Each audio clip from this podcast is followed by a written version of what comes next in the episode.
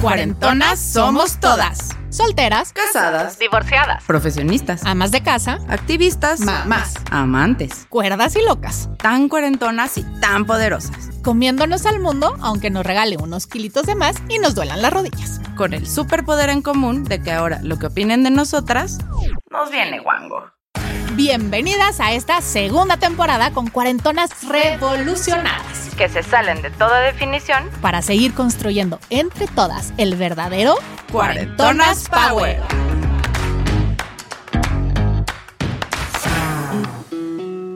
Bien canta Jorge Drexler que nada se pierde, todo se transforma. Pero cuando todo decide transformarse al mismo tiempo.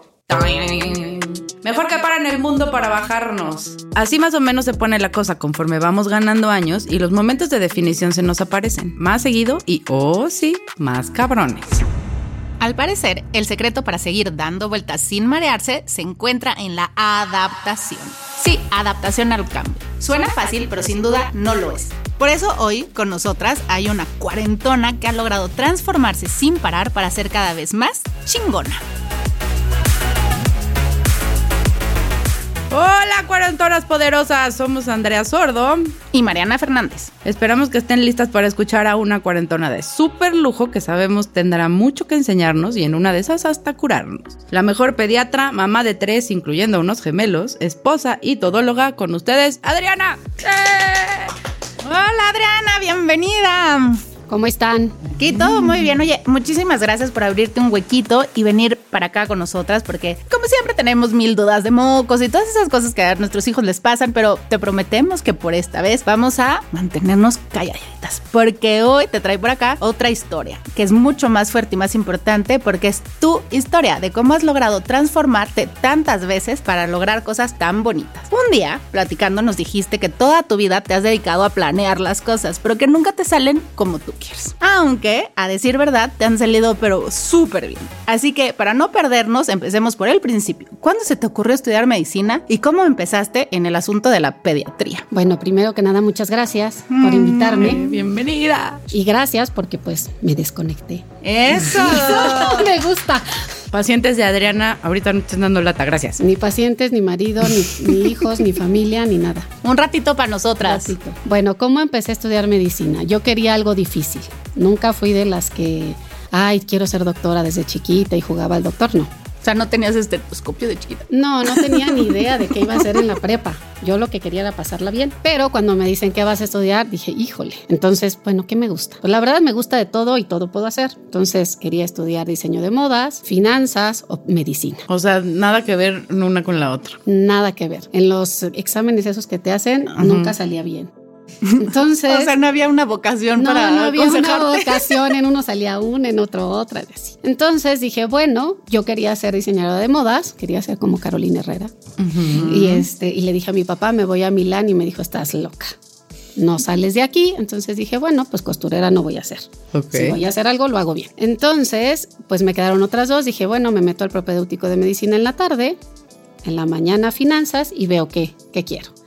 Pero pues decidí que no, que me daba flojera meterme a finanzas, entonces me metí a medicina, Por descarte. por descarte.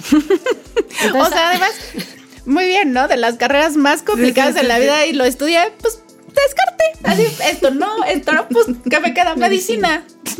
Pero la verdad es que lo hice bien. O sea, ya ahorita Y lo viendo muy retrospectiva, lo volvería a hacer. No me arrepiento y, y- y me encanta lo que hago. Pero entonces, bueno, entré a estudiar medicina, no entendía nada porque yo iba en el TEC de Monterrey y no te enseñan absolutamente nada del tema. Me costó mucho trabajo. Me acordé que tenía un maestro ortopedista. Le dije, explícame porque no entiendo absolutamente nada y me siento la más tonta del salón. Ya me explicó, le agarré la onda, seguí, pasé el propedéutico, entré, ya.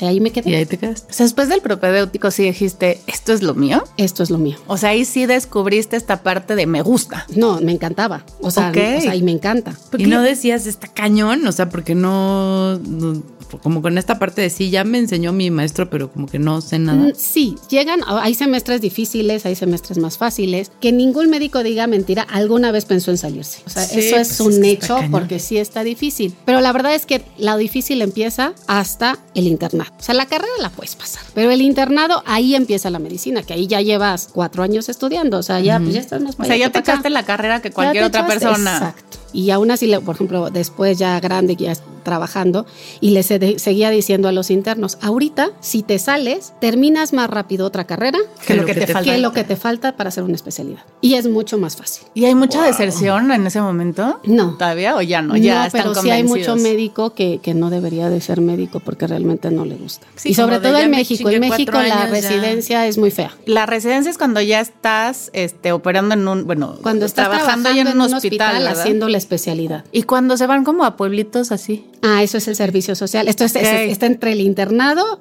y, el, y la residencia. Porque también ese servicio como que es súper pesado. Yo tengo un muy amigo cardiólogo al que amo con todo mi corazón y me acuerdo de su servicio. O sea, era bien pesado en un pueblito perdido ahí y Sí. se enfrentan a historias, más allá de la medicina, historias bien duras. Yo digo que es el periodo del estancamiento del médico, porque no tienes absolutamente nada para trabajar y tienes todas las enfermedades del mundo que no te da tiempo de estudiar, ni puedes tratar, ni tienes con qué tratar. Puede ¿cómo? ser una frustración Es horrible. ¿Cómo Es te horrible. enfrentas a tener esas vidas en Es tus manos horrible. y no poder hacer nada? Es horrible, se te mueren, o sea, es horrible. Eso no debería de existir, perdón, no debería de existir. Sí, yo me acuerdo que de las historias del terror que me contaba no, y fueron ahí. es súper peligroso. Yo tuve amigos que lo secuestraron, que lo, o sea, es bien peligroso irse al servicio social. que los mandan a pueblitos de verdad donde nadie quiere ir. Además, tampoco es que puedas hacer mucho, ¿no? No, es, O, sea, eso es lo- la parte. Es lo que te toca. Yo lo que hice para que no me deprimiera, porque mucha gente se deprime en ese periodo, fue irme con amigos. Yo dije, no me importa irme a un hospital y que tenga que hacer guardias y la, la, la, pero que esté acompañada. Yo sola no puedo estar. Sí. Entonces, nos fuimos seis amigas, fuimos muy felices, hicimos lo que pudimos. Tienes que buscar, y creo que esa es parte de, de estas adaptaciones a tu cambio, pues eres un ente social y te gusta estar conectado y te gusta tener relación con las personas. Y la medicina es algo totalmente al revés de eso, ¿no? Te metes a la medicina y tu vida social, bye. O sea, se vuelven tus compañeros de carrera. La verdad, sí, o sea, la verdad es que te puedo decir que el 95% de los médicos, si no es que más, tus amigos se convierten en los amigos de la, del momento, o sea, en los que están estudiando medicina contigo, luego los que están en la especialidad y luego los que están en el trabajo. Yo sí agradezco, tengo unas amigas desde el kinder y que nunca me dejaron, siempre me decían, ¿sabes qué? Nunca me dejaron de hablar, porque a las quinta vez que dices no puedo, te dejan de hablar. Y ellas jamás lo dejaron de hacer. Y hasta la fecha se los agradezco. Y somos amigas para siempre. Cuatro fantásticas. Qué padre. Y, o sea, cuando empezaste a buscar novio y todo eso, pues doctores del hospital, no hay de otro. Yo tuve al novio perfecto, supuestamente. Yo a los 15 años empecé a andar con un abogado. Era cinco años más grande que yo. a los Bueno, es 15 años eras un 15 moco. años. Todo el mundo me decía, ay, es que es el tipazo, el mejor. Es un tipo súper carismático y que se gana a la gente muy fácil. Entonces cortamos y luego a los cinco años regresam- de me buscó, decidimos regresar y de ahí duré ocho años. Pues era el novio perfecto, pues porque siempre te entendía, siempre estaba ahí, nunca te dejó, ¿no? Aguantó tu ritmo de la medicina. todo, aguantó mi ritmo de la medicina. Después de medicina yo me tomé un año sabático, me fui a Londres, me aguantó el año en Londres, ya sabes, el que aguanta todo y el que siempre está. Pero también el que siempre está porque siempre te está buscando, no sabes si es porque es, realmente es lo que tú quieres. Es el que siempre está porque es el que siempre ha estado. El que siempre ha estado. Exactamente. Entonces, bueno, te vas también a Londres, pues conoces mucho. Pues uno de repente vive la vida. año sabático, Sí, entonces no, pues vas eh. bien a gusto. Entonces, pass. exacto, regreso. Yo corté, de hecho lo corté allá. Lo corté, él fue para allá y Que lo si corté vamos a hacer allá. las cosas, las hacemos bien. Bien. Nada de Entonces, andar dobleteando. Fue para allá y la verdad le dije, ¿sabes qué? Hasta aquí. Entonces regreso. Yo ya no pensaba regresar. Pensaba Ok. quedarme allá, pero no me dejaron. Pero te quedabas allá y la medicina puedes revalidar. ¿O qué ibas a trabajar? Iba o- a hacer el PLABS en Ah, Londres. y, este, y entonces me iba a quedar allá y allá iba a hacer pediatría. Esa era la idea. Ok. Ok, qué Pero por padre. cuestiones de la vida, bueno, pues me regresé por mi título. Yo venía nada más por mi título porque nadie lo podía recoger más que yo. Entonces venía y según yo me iba a regresar. Después pasaron cosas familiares, la, la, la, total, no me pude regresar. Y pues me vuelve a buscar, vuelvo a regresar con él, porque era amigo de la familia, amigo de la vida y amigo de todo mundo y no era el mejor hombre del mundo, ¿no? Pues regreso con él, me da el anillo, pues que sigue casarse. Sí, porque Pero ya no. es con este, el de siempre. El de siempre. El confiable. El de El, siempre, el, mejor Ajá, partido. ajá. Y el amigo de todos. quiere, y el amigo de Sí, todos sí. y todo el mundo lo ama. Pero sorpresa, pues era perfecto para todos menos para mí. ¿Y cómo te das cuenta de eso? Cometí un gran error, decirme que quería que fuera ama de casa. Chan, Chan, chan, chan. Sí está viendo que la niña estudió medicina porque necesitaba un reto. Ese era mi punto. Si tienes toda la vida conociéndome como por. O sea, alguien me preguntaba y me decía, ay, ¿y qué especialidad vas a hacer? Y decía él, ninguna. Entonces ahí es cuando paras antena y dices, ¿ninguna? O sea, eso lo decido yo, no Sí, lo y decides también, tú. y también puedo hablar. No necesito que acabes mis frases. No, y sobre todo porque yo creo que en la vida debes de estar con alguien que te empuje, no que te aplaste.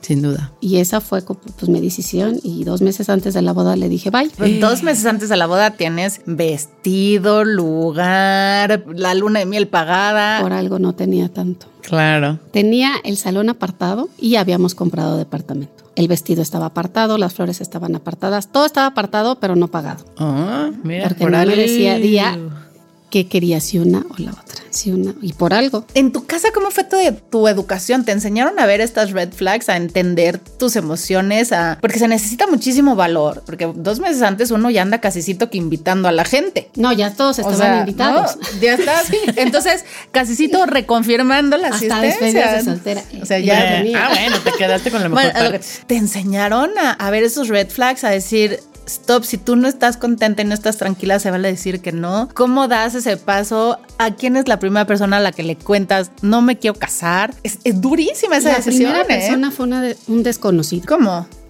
O sea, señor Literal. desconocido, quiero hacer catarsis. Escúcheme. Literal, una de mis amigas, Tere, me invitó a una fiesta, me dijo, acompáñame desde la oficina, le dije, ah, pues vamos. Fui con ella sola y llegamos a la fiesta y empecé a platicar con el, con el dueño de la casa, que casado, todo, y, este, y empezó a platicar y pues me empezaron a dar unos vinos muy mal.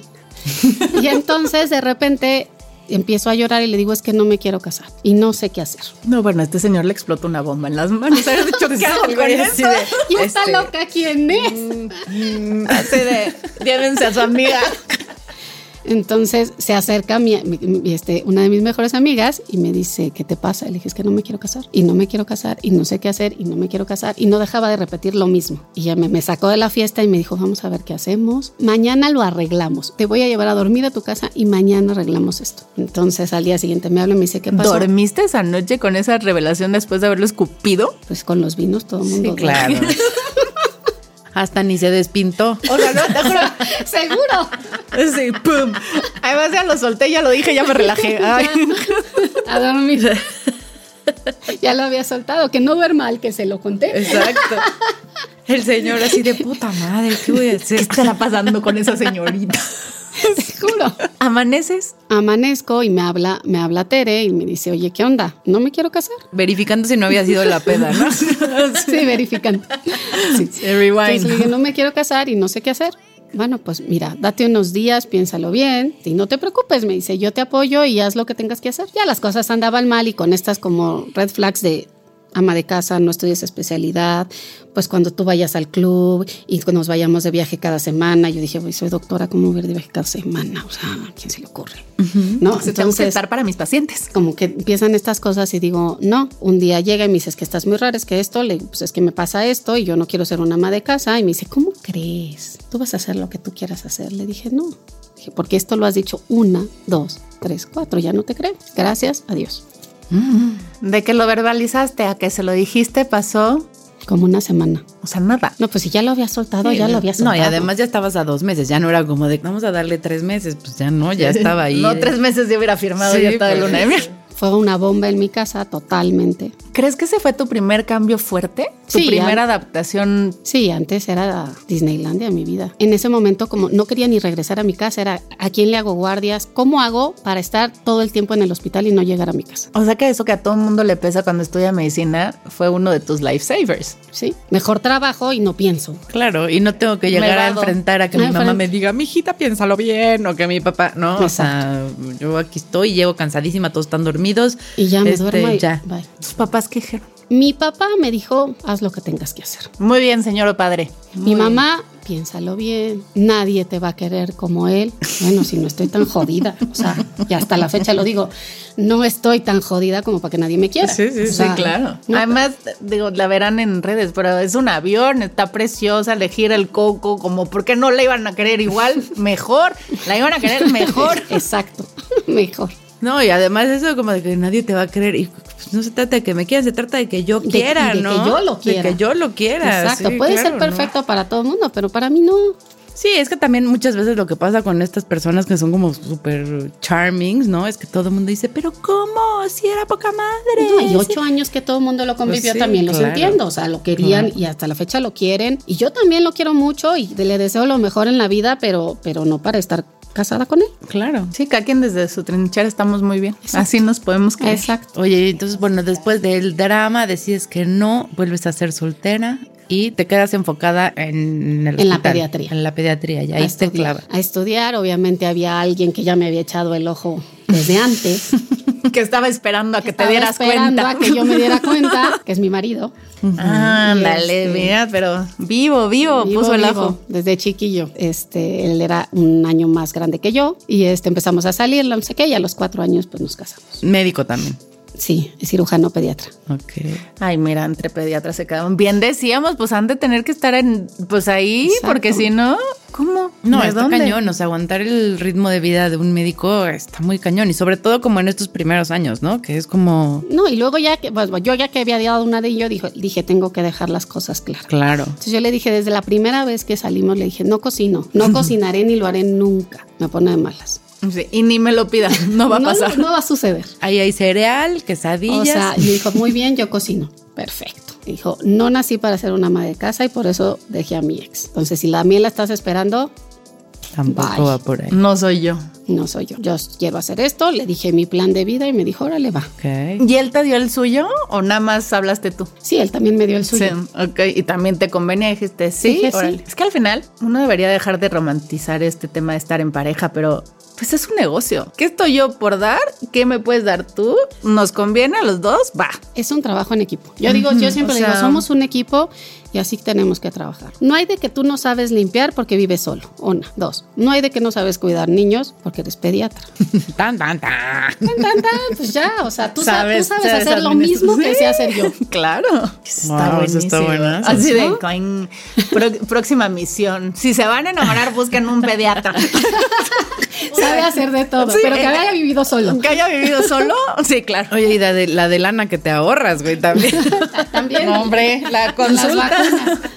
vacunas. Consultas. Y además lo tienes durmiendo al lado. Exacto. Nada de no me está contestando el WhatsApp, ¿no? Ahí está. Oye, y en- cuando estabas ahí ya de lleno trabajando y guardias y todo esto, ¿alguna vez pensaste como en dejar la toalla? Porque, no sé, yo Mira. siento que los médicos tienen esta parte de... se enfocan tanto en las vidas de los demás que muchas veces pues se olvidan de las suyas, no porque quieran, sino porque pues no hay de otra, ¿no? Te enfocas... Mil veces porque no soy, y lo tengo que decir, no soy de las pediatras que viven para ser pediatras. La pediatría es mi profesión, pero yo tengo una vida. Y, y creo que todo tiene que ser un balance para que seas, para que estés feliz y, y por ende hagas bien las cosas. No era, o sea, sí fue mi salvavidas cuando, cuando corté porque dije no quiero estar en mi casa, entonces pues me voy a trabajar. Pero tengo esa parte social, por eso mis amigas tampoco me soltaron, porque soy muy social y este, y eso lo, los tienes que llevar como un ritmo. Y hay veces que dices, ya no puedo, porque en el mundo de la medicina en México, porque no es en todo el mundo, te tratan muy mal en la residencia. O sea, de- al grado que te dicen, yo te tengo que decir pendeja y tú no te lo tienes que creer, ¿no? O sea, O, o cosas que tienes que estar encerrada en el baño porque el plástico te está persiguiendo en el quirófano para que salgas con él. ay no, qué horror. Son muchas cosas que tienes que vivir y que tienes que pasar o que te digan, ay, eres- aquí se viene a estudiar medicina, no se viene a hacer Barbie. No, o qué sea, tipos, ¿no? muchas cosas que tienes que más cuando eres mujer, obviamente. Claro. Luego hasta los mismos pacientes, ¿no? El doctor es doctor y tú eres señorita. Ah, claro, tú eres señorita, tú no eres doctora. O enfermera. Exacto. O, o sea, no porque no sea una profesión entonces, respetable, el que pero... residente que quiere abusar de ti y te quedas de guardia o sales conmigo, me quedo de guardia, no voy a salir contigo. Qué duro. Ahí hay un submundo, híjole, fuertísimo. No, la verdad es que está, ya está cambiando y que, pero creo que todavía faltan muchos años. Sobre todo depende mucho de la especialidad. No, además también siento que pasa mucho que los doctores como vacas sagradas están como muy acostumbrados al tema de la vieja guardia y aquí entonces todos tienen que aprender a la mala. Lo que dices, ¿no? Yo te voy a enseñar este old fashion, entonces te voy a decir pendeja 30 veces para que el día que te diga pendeja un paciente ya sepas qué hacer. No, pues no, tampoco no funciona. O sea, yo cuando me dijeron eso, bien. Exacto, dije- como con esta... mm, No, no todos, ¿no? Pero sí, sí. Pero sí, a mí cuando me dijeron eso, porque así me lo dijeron, le dije, mira, yo estoy aquí porque quiero y porque puedo, no porque me lo estás diciendo. Entonces no necesitas decirme absolutamente nada para que yo haga mi trabajo. Yo estoy aquí porque quiero. Punto. Y eso hace toda la diferencia. Toda la diferencia. Toda la diferencia. A pesar de que nuestra mente ha estado cambiando, tú sigues hablando con la gente y hay como carreras, están los abogados, están los doctores, o sea, como que son todas estas todavía que son carreras como de renombre. Sí, como, más respetable, no sé. Exacto, como- exacto. porque, o sea, porque dices, güey, pues si no tengo un título de comunicación y hago videos, no pasa nada, güey. Pero si no Pero si me da mala medicina, me mato. Sí, exacto.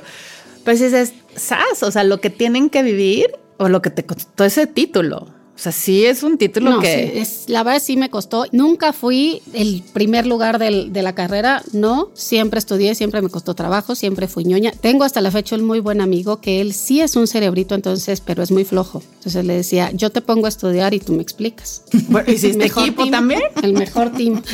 Oye, Sí, pero, claro. pero no era ni tu pasión, no eras la número uno y llegas a ser jefe de pediatría de uno de los hospitales más importantes en la ciudad. O sea, si eso no es ser exitosa, Sí, no ¿qué manches. onda? Y amas tu profesión, pues, o sea, eso no quiere decir, porque obviamente todos tus pacientes, ¿no? O sea, si no, no tendrías tus pacientes. Sí, la verdad, sí llegué a ser este jefe de pediatría de- de- del hospital ABC, porque yo cuando salí de la carrera o cuando salí de pediatría dije, voy a poner mi consultorio y me voy a volver famosa. Y voy a tener muchísimos pacientes, ¿no? Así. Entonces llegas y dices, "Mm, ¿cuándo va a llegar uno, no?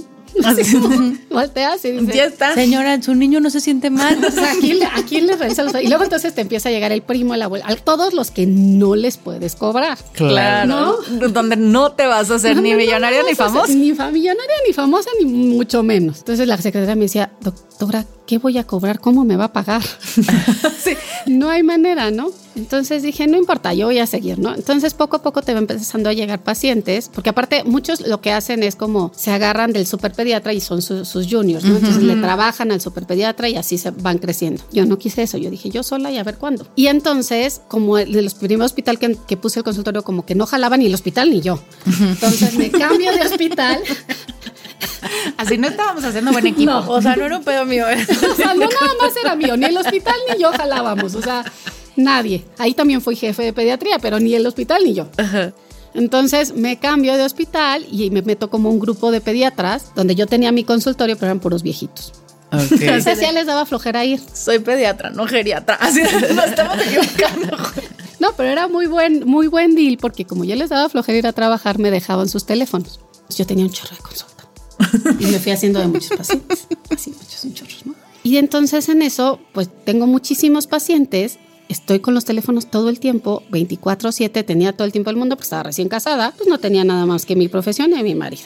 Pues perfecto. Hasta que me embarazo, nace mi niño y le dejo mis pacientes a, a- a mi socia y regreso y el 50% de mi consulta se había ido. Porque tuve un hijo. Ay, entonces ya no los ibas a atender porque estabas atendiendo a tu hijo o qué? No, pues porque como no me atendiste mientras no estabas y ya eres mamá, pues yo creo que me voy a otro lado. No lo tengo idea, porque tampoco mis socias es que se los haya quedado. O sea, se fueron. Se Sí, fue. o sea, no se quedó la consulta ahí. Entonces dije, ¿y qué va a pasar cuando tenga el segundo? O sea, todo el trabajo que hice durante este tiempo Ya se valió. va a la basura y dije, esto no quiero, porque aparte me sacrifiqué mucho a las 3, 4 de la mañana saliendo a partos, a las, a- o sea, Sí, 24/7 y yo ya no puedo estar así tampoco porque tengo un hijo. Entonces dije, no, esto no. Yo hacía guardias en ese entonces ya en el ABC ya haciendo las guardias ahí, me dicen, oye, es que, porque siempre, siempre no sé por qué, pero me tocaba cubrir a las jefas. O en Santa Fe, en observatorio, me tocaba cubrir. Entonces empiezas a conocer a todo mundo. Se iba a ir una de las, de las jefas a, a Mexicali a vivir y me dice, oye, estás en la terna para, para quedarte. Para eso, para ese entonces, como yo ya había pensado, dije, esto no va a dar, o sea, esto de, de perder pacientes así porque sí, pues no está padre. Entonces dije, no, me voy a meter a hacer una maestría. Pues me metí a hacer una maestría en administración de hospitales. Ok. Entonces yo Ya creo... estabas machando las finanzas que dejaste por allá pendientitas. Entonces dije, me voy a meter a hacer administración, este, administración de hospitales. Me metí. Entonces yo creo que eso fue lo que dijo, ese fue mi punto extra, que dijo, pues esta se queda. Entonces ya entro al ABC de observatorio. Este, ahí es como más alta especialidad, oncología, cardiología, la, la, la. Y pues ahí estoy seis años Como jefa de pediatra. como jefa de pediatría. Siendo mamá. Siendo mamá de Sebastián, luego se enferma mi papá, pues ya cuidándolo, tal. Y pues decido ahí que quiero tener más hijos porque mi hijo no puede estar solo toda la vida. O sea, la enfermedad de tu papá te hace darte cuenta que quieres ser mamá de más de uno. Sí, porque no quería que viviera de grande lo que yo estaba viviendo. O sea, no querías que él cargara con la responsabilidad de Solo. cuidarlos. De cuidarlos solos. Yo tengo, soy, o sea, somos cuatro y la verdad es que nos dividíamos. Si quieras que no, pues esté el de al lado para llorar o lo que sea. Y tú imagínate, uno solo, pues ¿qué hace? Se da un tiro, ¿De porque quién no hay te más. Yo no aguantaría. Se enferma tu papá y tú eres médico, entonces te cargan más la mano. O sea, aunque no, aunque no era tu especialidad, pero pues de repente es como, pues tú le sabes. Este, ¿No? este eres tú 24-7. No, sí, de por sí ya me imagino que toda tu familia y todo. tu- Ay, Mira, mi hija me sale un ojo de pescado que me pongo, Sí. ¿no? O sea. No, pero es- ahí era una cosa de nadie se puede quedar a dormir con él, solo tú, porque si le pasa algo. Entonces yo era, duérmete con tu papá en la mañana, párate, bañate a las 6 de la mañana que llegue alguien, vete a trabajar, sal, recoge a tu hijo de la guardería, llévaselo a tu esposo, si tienes consulta regresa, ve con tu papá, o sea, no era una locura. Y la maestría. La maestría en ese tiempo. momento, en ese momento la dejé. Es que algo tienes que decir, no puedo. Y tú con este carácter tan retador que tienes, porque al final lo que buscas son los retos. O sea, a ti lo que te gusta es que te estén picando la. Sí. picando la cresta para, para decir sí Pa' soy gallo. ¿Cómo vives el tengo que soltar mi maestría? O sea, ¿no te da un sentimiento de frustración? Un No, porque yo pensé, mira, la voy a dejar, ya después habrá tiempo, y la verdad es que por mi papá, lo que sea. Lo que- claro. No, literal te tenías que partir en 740 En 700. cuadritos. Sí, yo traía un burnout Sí, pues sí, a full. muy cañón. ¿Y te dabas cuenta de tu burnout o no? Sí, O me sea- dolía todo, todo me dolía. Los pies y la cadera no la aguantaba. O sea, mi esposo me acomodaba en la noche para que yo pudiera dormir, si no, no podía dormir. Sí, y no, pero pues no puedes parar. Sí, Si tú hubieras sido tu paciente, ¿qué te hubieras dicho en ese momento? Manda la chingada a todos. Es que cuántas veces es lo único que te hace falta es eso. Sí, Mandar a la chinga a todos, aprender a decir no, no, No, puedo, no no, no, quiero. pero en ese momento no era momento porque, pues porque estaba mi papá. Te voy a decir que me ayudó mucho. Tomé un curso y, y yo creo que me lo mandó Diosito, no sé quién. Pero en ese momento me, me, me, este, me dan un curso en el hospital que se llama Liderazgo Médico, Felicidad que Sirve. Así se llama. Y es del doctor payaso. Qué nombre Ah, tan rimbombante. ajá. es del doctor payaso y entonces entró con ellos a hacer ese curso. Había unos, un par de tanatólogos que pues un día me senté con ellos y les dije no puedo. No, entonces me ayudaron un chorro y yo creo que ellos fueron los que, gracias a ellos salí. ¿Qué aprendiste ahí para salir? Te enseñan a verte a ti y a ver lo que los demás ven en ti. Uy, qué wow. complicado. No sé si quiero hacer ese match en mí. Así, t- alguna vez lo hablábamos la, la temporada pasada que la gente muchas veces ve en nosotros cualidades que nosotros No vemos y no tenemos idea. y no tenemos idea y sin querer, inconscientemente o yo no sé cómo se llama esa parte, las cargas y Exacto. quieres cumplirlas y no sabes ni qué es lo que estás cumpliendo. Porque no tienes idea de lo que ven. Y O también sea, yo le decía, cabrón. es que ¿por qué mis, o sea, yo así les decía, ¿por qué mis hermanos son tan egoístas y me cargan todo? O sea, no se vale. Y me dicen, porque en ti ven esto, esto, y sí es cierto. ¿Y te reconciliaste con esas partes? Sí, Y te fue más fácil. sí, claro. Qué bonito. Y aprendí a decir que no. Ay, ¿me puedes mandar? Ay. Y aprendí a decir que no. Y cuando me decían, ¿te quedas? No, no me quedo. Es que qué cabrona. Me vale gorro. Soy muy cabrón. Muy cabrón. No, y además, ¿cuánta gente que no es doctor se queda a dormir con sus papás y no pasa nada? Claro. O sea, y yo les decía, ¿a a ver, poco estudié tienen- medicina, no enfermería. Exacto. Además es eso, o sea, Sí me explico. Sí, No cuidar a un enfermo no es atender el mal. O sea, ser los- siempre he dicho, ser los cuidadores de Ah, cualquier es muy, muy pesado. Y la verdad es que no me arrepiento. Yo cuidé a mi papá y lo hice con todo el gusto del mundo y lo volvería a hacer las veces que, Que fuera fuera necesario. necesario. O sea, eso no me pesa. No, pero no, no es que te pese cuidar a tu papá o cuidar a tu mamá o a quien A quien sea toque. que toque, ¿no? Es ver el Es- entorno. exacto, es ver el entorno, es decir, güey, yo, o sea, me están diciendo que yo estoy aquí porque soy doctora, pero más bien se están un poco lavando la mano para que yo cargue todo el numerito. Y no porque me pese cargar el numerito, sino porque no puedo, porque tengo un hijo, porque tengo un esposo, porque tengo un trabajo y porque lo hago con todo el gusto del mundo, pero necesito ayuda y por eso somos cuatro y no soy yo, ¿no? Sí, pero O mis sea, hermanos hasta la fecha te lo dicen. Pues sí, pero es que tú has sido toda la vida la que siempre puede. Sí, porque estamos acostumbrados a decir que podemos. Qué bueno que nos enseñaron a decir que no en ese corral. Porque de verdad no está, no está fácil. Y menos cuando yo creo que es de las vidas más difíciles de tener en tu mano, porque tú has tenido muchas vidas en tus manos, ¿no? Y nos has contado cómo has salido tener que hablar con papás de tu chavito ya se quiere ir y no se va de este mundo porque está atado a ti. Pero tú en ese momento tenías una vida que tú no querías que se fuera. Exacto. ¿No? Entonces, sí, estoy aquí porque estoy haciendo todo lo posible para que él se mantenga con nosotros, pero también yo necesito atender otras vidas. Exacto. Que, que ahorita sí dependen, de, mí. O sea, mi hijo dejó el pañal y yo ni me enteré. Sí, está, está durísimo. Y en todo ese inter, ¿cuánto tiempo pasa? O sea, porque tus cambios son como repetitivos, son constantes, es todo al mismo digo, tiempo. No puedes planear. A, mí me gusta planear, pero no me sale. No, sí puedes, no me me encanta de ahí- planear. De aquí a que te salga es otro rollo. Bien dicen, no cuéntale a Dios tus planes para que se Para ría. que se ría. Entonces, de ahí, pues bueno, mi papá fallece. Somos familia muégano, entonces sí fue como muy difícil. Y la verdad, hay que decirlo, mi papá era un tipazo. Un tipazo que lo reconoce, no yo, no mi familia, sino toda la gente que lo, que lo conoció. Entonces, pues sí fue muy duro. Después de eso, pues yo sigo trabajando y tal. Decido embarazarme. Le digo a mi marido, ¿sabes qué? Un año si nos embarazamos bien y si no, pues adiós. A mí no, me, no, no quiero tratamientos, nada, sino pues por algo. Por algo pasan las cosas. Pasa un año, no me embarazo y le digo, pues ya te toca operarte, compadre, porque Ya lo intentamos. ya lo intentamos. Me dice, dame tres meses más. Y yo, pues va. Pues yo no sé qué se tomó, pero salieron gemelos. O sea, o sea, iba por uno y me salieron dos. O sea, yo jamás en la vida me imaginé tener tres hijos, jamás. Porque para ese entonces, pues yo ya había regresado a la maestría.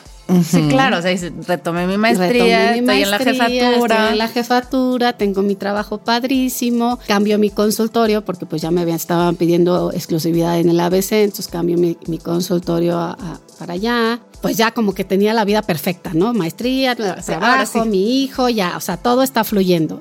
Y Entonces dije, bueno, el segundo, perfecto. Hasta me compré una camioneta mini y dije, acabemos los cuatro, perfecto, y la todo, ¿no? Y ¡zas! Salen dos. No, es que ya ni los paquetes de viaje están para cuatro. eras cinco. Nada, nada. Entonces salen dos y lo primero que pensé dije voy a tener que renunciar, o sea, no hay más, ¿qué voy a hacer? Sí, es que además con dos al mismo tiempo ¿Qué está haces? cañón. Te que tengo una amiga que toca ya tuya que es mamá de, de cuatas. Y me decía, mañana te lo juro. O sea, ella es así, fue la primera, dijo, yo no me vuelvo a embarazar porque me salen otras dos y yo no sé qué hago. Me decía, es que te lo juro que había veces que tenía a una llorando en una cama. Bueno, en una cuna, a la otra en la otra cuna, y yo en medio llorando porque no sabía qué hacer. con Pasa. O sea, éramos las tres llorando así. Oye, Pasa, ¿cuántos pasa. años tenía tu hijo, el, el grande? Tres años, ocho meses. Cuando nacen los gemelos, pues me da preeclampsia, me puse gravísima y demás, salieron obviamente prematuros. Por eso yo no quería tener gemelos. Lo primero que pasó por mi cabeza fue, voy a tener que renunciar. Y lo segundo, yo no quiero que entren a la terapia intensiva. Y si son gemelos, van a estar en la terapia. Sí, es que además tú sabes que hay ahí adentro, ¿no? No es Entonces como- dije, no quiero. Entonces, bueno, pues ni modo, pues sí me tocó 32 semanas, preeclámptica, urgencia, todo, ¿no?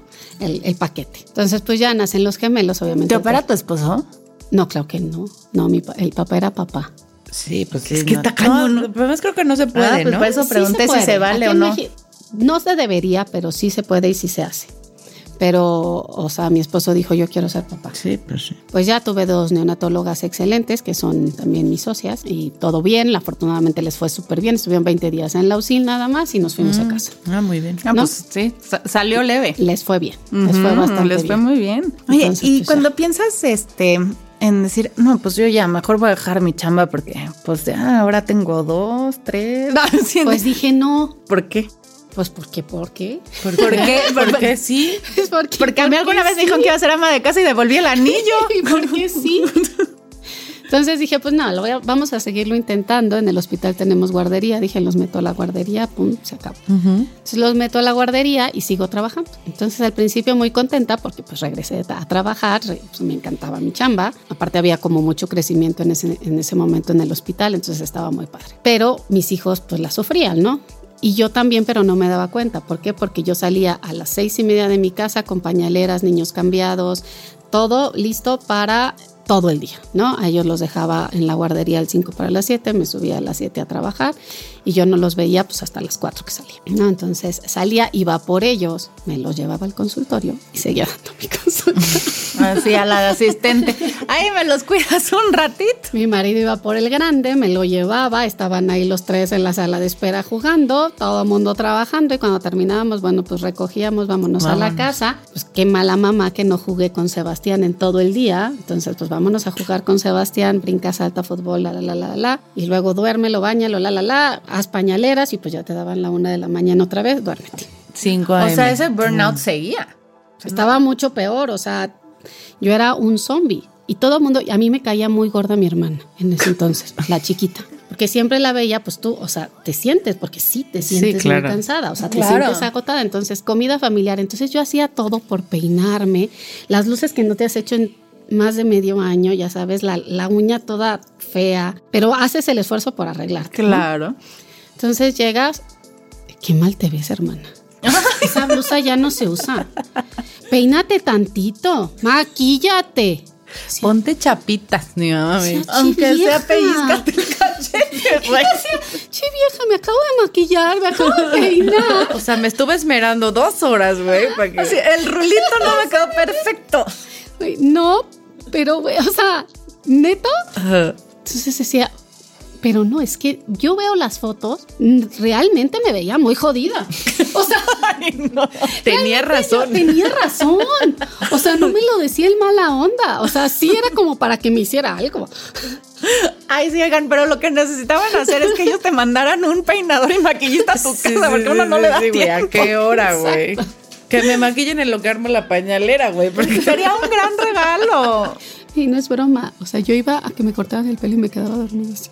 Sí, pues, Pues, ¿cómo sí, no? Está, está cañón. Literal. ¿Cómo no? O sea, si ser mamá es complicado, o sea, ser mamá pediatra de tres. de tres. Luego ay, no. lo- no, no, no, sí. Y además, Y la señora primeriza hablándote, ¿no? Pero así pasé mucho tiempo. Y este, hasta que el año se me enfermaron los gemelos mucho, no aguantaron la guardería. Ok. Uy, y tú como pediatra has de haber sufrido durísimo esas. Sí, porque dije, bueno, estoy cuidando a 20 niños arriba, estoy viendo todo lo de arriba y mis hijos están descuidados. Sea, Claro. entonces, ¿qué tanto vale la pena? Fíjate que alguna vez una jefa que tuve haciendo procuración de fondos, ella se fue a trabajar a una empresa muy grande, una transnacional, creo que Kimberly.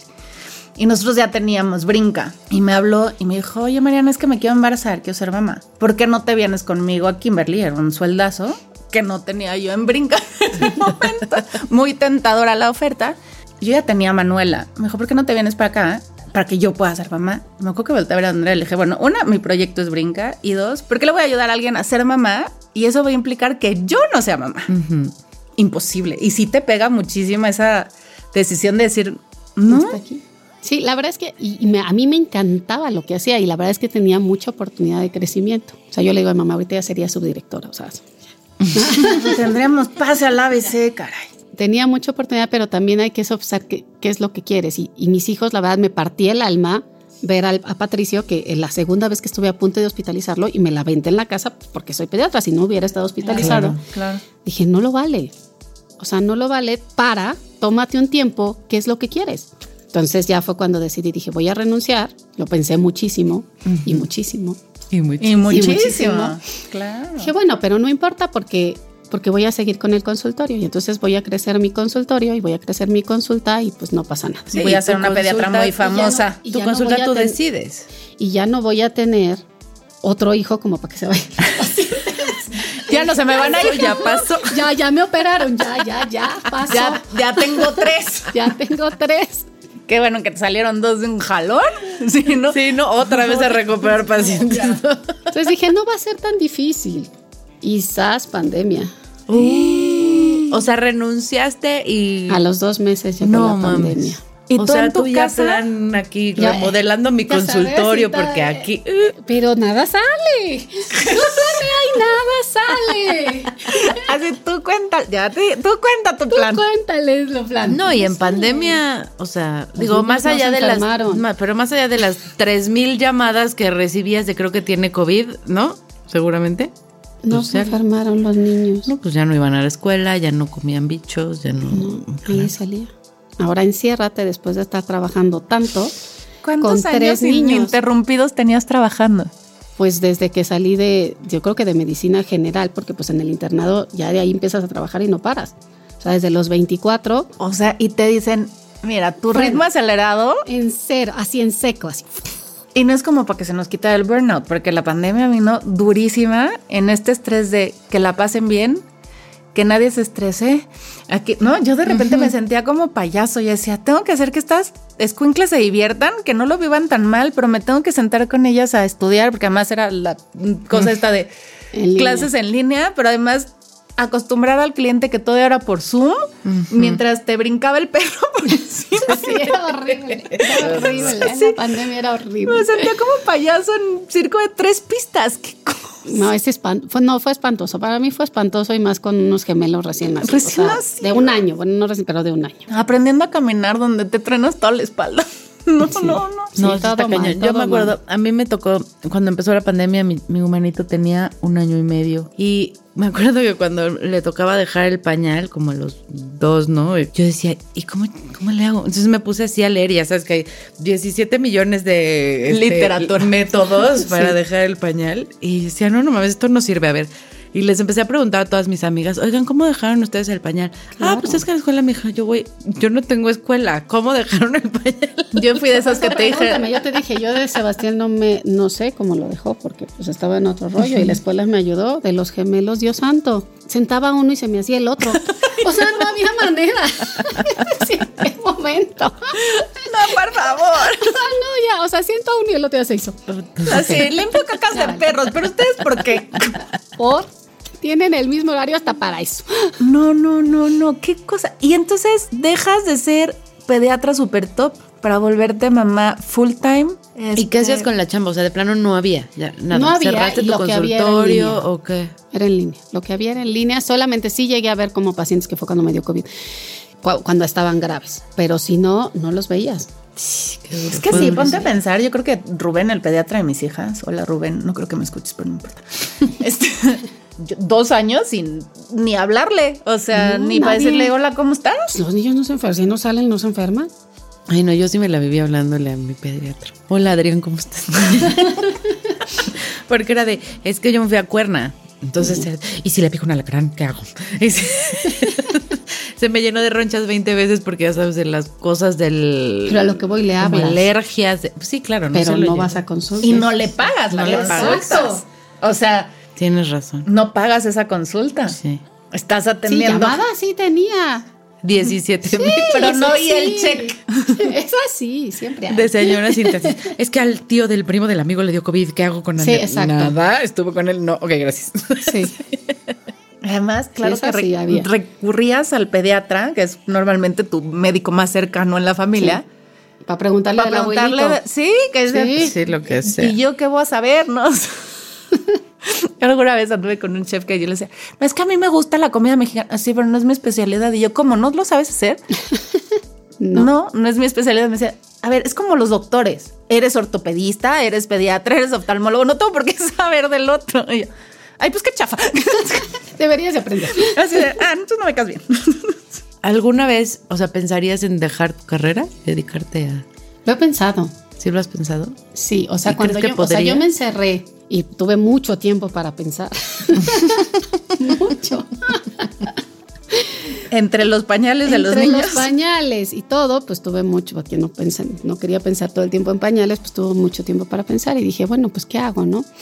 Mi papá también dejó un negocio muy grande, ¿no? Entonces que se quedó a cargo mi hermano, pero pues, pues, también necesitaba ayuda. Sí lo llegué a pensar, no lo dejaría al 100 porque, o sea, es Porque te hobby, gusta. porque me gusta y me gusta lo que hago. ¿no? O Sí, me encontraste encanta lo tu que vocación al Cuando final. termina la cuando termina la pandemia yo regreso al consultorio de hecho acabo de inaugurar un consultorio nuevo ahorita este con otro grupo de pediatras muy padre y todo este pero sí lo pienso porque mi mamá me empieza a decir es que es que esta parte no sé ayúdame con esto la la la y ahí entran las finanzas Ok. Que Entonces, también te hacen que me- ojitos. que me- siempre me han, hecho, me, me han hecho ojitos y yo creo que en esta vida puedes hacer Todo. que tú quieras Mientras seas feliz exacto y no estés fregando al de al lado, todo se vale. Exacto. Entonces me, me dice, ¿me ayudas? Le dije, bueno, pues vamos al banco. Pues llegamos al banco, pues eran como si me estuvieran hablando en chino, porque yo no entendía absolutamente nada de lo que me estaban diciendo. Y no teníamos un maestro financiero a quien recurrir como al ortopedista. ¿No?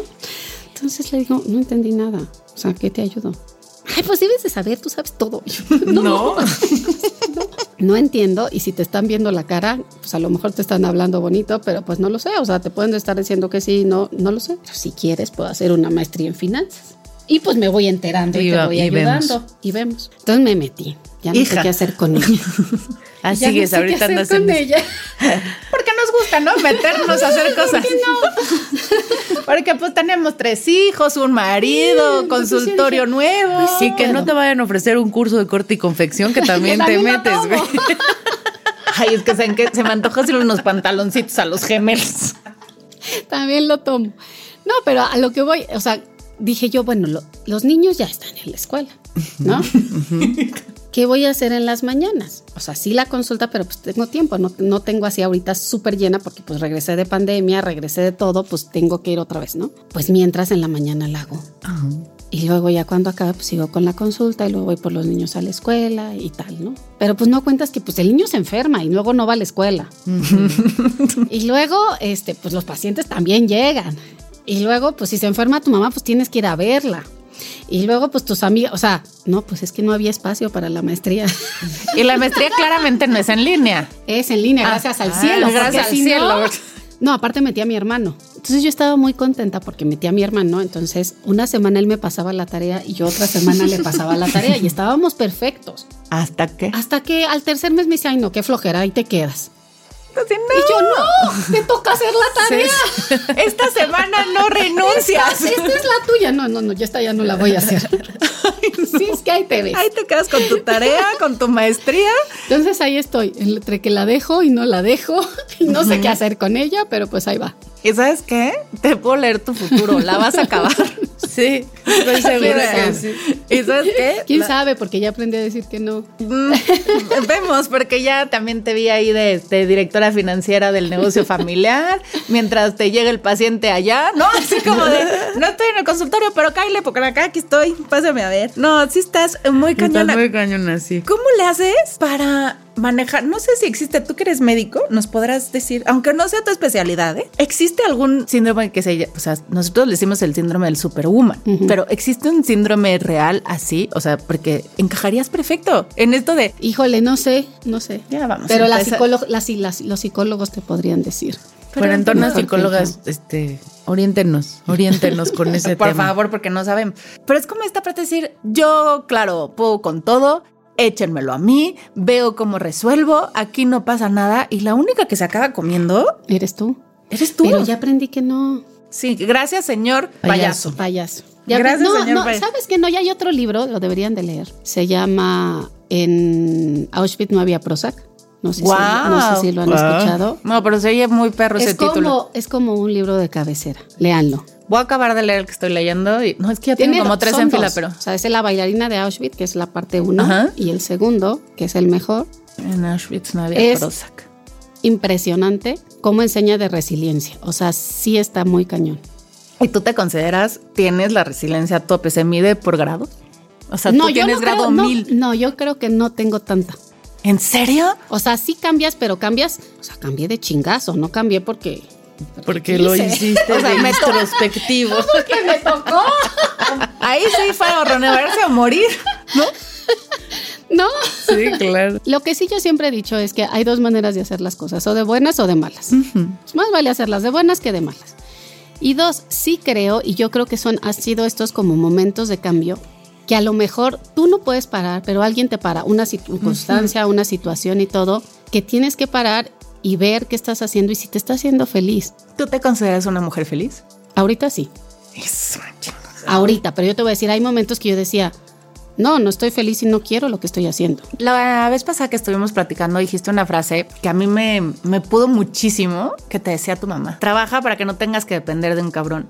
Tienes un Estudia, marido. o estudia, para que nunca tengas que depender de un O sea, cabrón. me parece una frase durísima, además para una generación que claramente estaba acostumbrada a depender de un señor. A lo mejor este ritmo tan acelerado, tan yo puedo, yo puedo, yo me lo aviento, yo puedo, yo genero, yo, tendrá que ver con que esto te marcó y te resonó durísimo. Fueron muchas cosas. Mi papá y mi mamá son personas muy fuertes. Mi papá fue muy fuerte toda la vida. Él creció de la nada, estudió solo y mantuvo a su familia y no digo que a la mía, sino a todos sus hermanos, que son nueve, y a los 14 de mi mamá. Entonces fue una persona muy exitosa y que siempre se exigió mucho. Su frase era, el sol brilla para todos. Y es cierto. Y entonces él siempre, él siempre pudo. Entonces si él pudo, y todo el mundo puede. Él se aventó a su familia y a 14 más. Yo, porque no voy a poder ¿Por qué con la no voy a poder? Y mi mamá, por otro lado, es una mujer que tú vas y le dices, ay, mamá, ¿qué me pasó esto? No sé qué. Y luego, ¿qué vas a hacer? Que sea así, mi papá chupa. o sea, no te dice, ay, ven, te va. ¿Y qué vas a ¿Y hacer? qué vas a hacer? Chíngale, órale. Mijo. Y, me imagino claramente así diciéndoselo a mi papá. Mi papá vivió muchísimas cosas durísimas y seguramente cuando le decía, ay, es que no hay trabajo, ¿y qué vas a hacer? Sí, o sea, aquí no hay tiempo de andar O sea. este, lamentándose. Pues yo creo que sí, pues la infancia, la, la infancia te marca muy cañón. Yo sí creo que, o sea, fue una pareja preciosa, mis papás se quisieron toda la vida muchísimo, fue un matrimonio muy bonito, cada quien cumplió su rol, a uno no le gustaban otras cosas de otro, pero igual funcionaron y se amaron y todo. Pero los dos siempre salieron en equipo y juntos. O sea, muchas cosas les pasaron y salieron. Entonces, si ellos salieron, o sea, ¿por qué te vas a tirar al drama? ¿Y esta característica la tienen todos tus hermanos? No. no te digo que es la que, que- que dicen que porque Que yo soy toda que la que puedo. No. O sea, es cuando dices, como a pesar de venir del mismo seno, a pesar de vivir las mismas historias, a pesar de estar educados por los mismos personajes tan fuertes, hay gente a la que nos sacan esta fortaleza y nos la incrementan, ¿no? Y que Pero yo creo que eso es personalidad. Sí, que decides. O sea, a lo mejor yo tomé estas cosas, mi hermana tomó otras, mi hermano, o sea, porque eso sí depende mucho de Sí. personalidad. O, sea, a mí que te- o sea, a mí que se tiren al drama de veras, no sé por Sí, qué. yo tampoco y yo sé, puedo. que, sé que, que tengo que ser empática, pero, pero me cuesta. Sí, a mí también. también me cuesta. El drama no todos. puedo. Por eso Diosito no me dio niñas. Por, ¿Por eso. el drama? Por el drama. Seguro, estoy segura, segura. Yo quería una niña al principio y segura dijo, esta no, la va a mandar por un tubo, la va a Sí, sí, sí, de por vida. sí. Me decir, Nel, aquí no, aquí no vienes con. Fíjate que yo siempre me soñé mamá de niños y tengo dos niñas y de verdad decía, ¿cómo le voy a hacer? ¿No? Le tenía tanto miedo a esta parte sensible. Sin duda ha sido uno de mis grandes aprendizajes es reconciliarme con eso. Sí está padre que seas fuerte, pero también se vale quebrarse. Claro. Y también se vale decir, no puedo, ¿no? Exacto, y decir, basta aquí, o, o sea, algo, por algo te llegó este fregadazo. Sí. Aprende, ¿no? O sea, ¿pa' Aprende pa' y haz te- otra cosa, porque si no, pues ahí te vas a quedar en el drama. Y entonces a mí mi mamá, yo creo que ahí sí mi mamá nunca me dejó caer en el drama. Pues muy bien por tu mamá. me, me cae bien porque a mí el drama tampoco me gusta. Pasado todo esto, todos estos cambios, o sea, te llegaron cinco cambios en menos de un año. O sea, tipo, pa, pa, pa, pa. Tuviste en este tiempo de encierro que haber hecho esta introspección contigo, la que hablas, que tuviste mucho tiempo para pensar y saber, pues, para dónde te querías dirigir ahorita y tal. Tuviste que haber encontrado un superpoder. ¿Cuál es tu superpoder de los 40? Yo creo, pues es el poder saber que puedes hacer lo que quieras, siempre y cuando seas feliz. Porque yo estaba acostumbrada a hacer mil cosas que te perdías. Claro, o sea, siempre respetar, ser, serte fiel. ¿no? Pensar en mí, yo creo que eso, pensar en mí. O sea, porque ahorita es, pues tengo que hacer ejercicio, porque eso es lo que me gusta y eso es lo que hace que yo, esa es mi terapia. O sea, si me preguntas cuál es tu terapia, el ejercicio, y te puedo decir que antes de pandemia no hacía ni levantamiento de dedo. O sea, nada. De tarro. Ese sí, ese sí, ese me sigue saliendo bien. Sí, eso lo tenemos dominado. Pues sí, pero es que qué importante es aprender a olvidarnos como del drama, ¿no? Aprender a decir que no, no enredarnos más de lo que con, más cosas de las que podemos asimilar, ¿no? O sea, porque Eso. también no es nada más decir que sí, es que tienes que ir asimilando las cosas, ¿no? Entonces, pues a ponerse las pilas con eso, cuarentonas. También nos toca entender que todos los cambios enriquecen, ¿no? Aunque parezca Claro. que no y aunque sean de repente duros, pues hay, enriquecen un montón. Y bueno, recuerden darse siempre chance de vivirlos con un poquito de anestesia, si quieren. un vinito, nunca cae mal. A seguirle que siempre vienen cosas buenas y no lo decimos nosotros, lo dice la doctora. A ella háganle siempre caso. Este, muchas gracias, Adri, por estar aquí Muchas gracias a ustedes. por mostrarnos un poquito de tu vida. Seguramente más de una se llevará de acá aprendizajes súper valiosos y muchísima inspiración. Muchísimas gracias por venir. Gracias a ustedes. Ay, ya se nos acabó el tiempo otra vez. Me choca cada vez que se nos acaba el tiempo, pero yo me quedo con muchas cosas que preguntar y muchas cosas que quiero saber, pero eres una gran inspiración y si tú pudiste con jefatura, con gemelos recién nacidos, con un papá al que estar cuidando, de verdad, siempre se puede salir adelante. Así que pues no, no nos dio tiempo de andarte preguntando ni por mocos, ni que nos dieras receta. Pero si tienen alguna duda, ya saben, le pueden hablar a nuestra superpediatra de cabecera, Adri, pedir su cita, pagar su consulta, porque nosotros ya nos vamos. Sin agradecer, como siempre, a todos, todos, todos los que nos ayudan a seguir con este sueño. Gracias a ustedes, mis cuarentonas hermosas, y muchísimas gracias a Brincacharcos, como siempre, también a la Nice Studio, Fer al mando, Santi en los controles, los queremos mil millones, son nuestra familia. Ya saben, denle a la campanita, regálenos estrellas, síganos en redes, nos encuentran en TikTok, Instagram, Facebook, Twitter, como Cuarentonas Power. Se cuidan, por favor, pónganse su suéter, no anden descalzos, coman frutas y verduras y nos escuchamos el próximo martes. Adiós.